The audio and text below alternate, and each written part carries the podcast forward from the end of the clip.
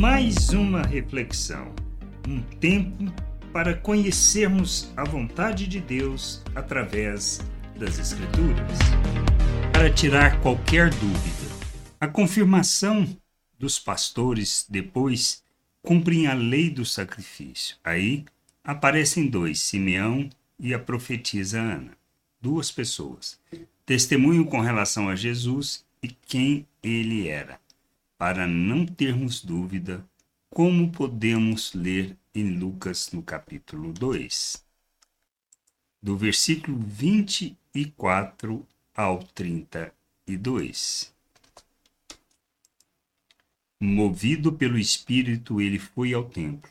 Quando os pais trouxeram o menino Jesus para fazerem com ele o que a lei ordenava, Simeão o tomou nos braços e louvou a Deus, dizendo: Agora, Senhor, podes despedir em paz o teu servo segundo a tua palavra, porque os meus olhos já viram a tua salvação, a qual preparastes diante de todos os povos, luz para a revelação aos gentios e para a glória do teu povo de Israel.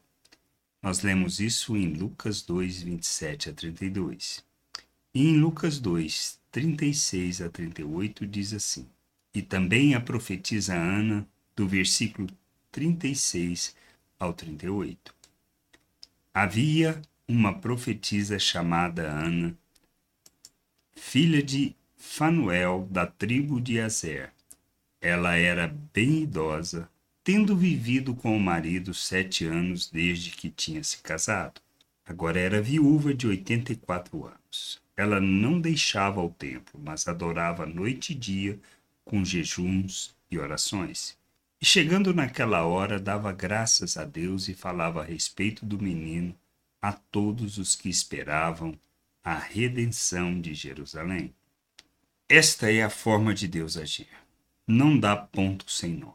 Não usa só uma pessoa, mas confirma, através de várias, o seu plano e sua vontade para que sejam um amém para as nossas vidas.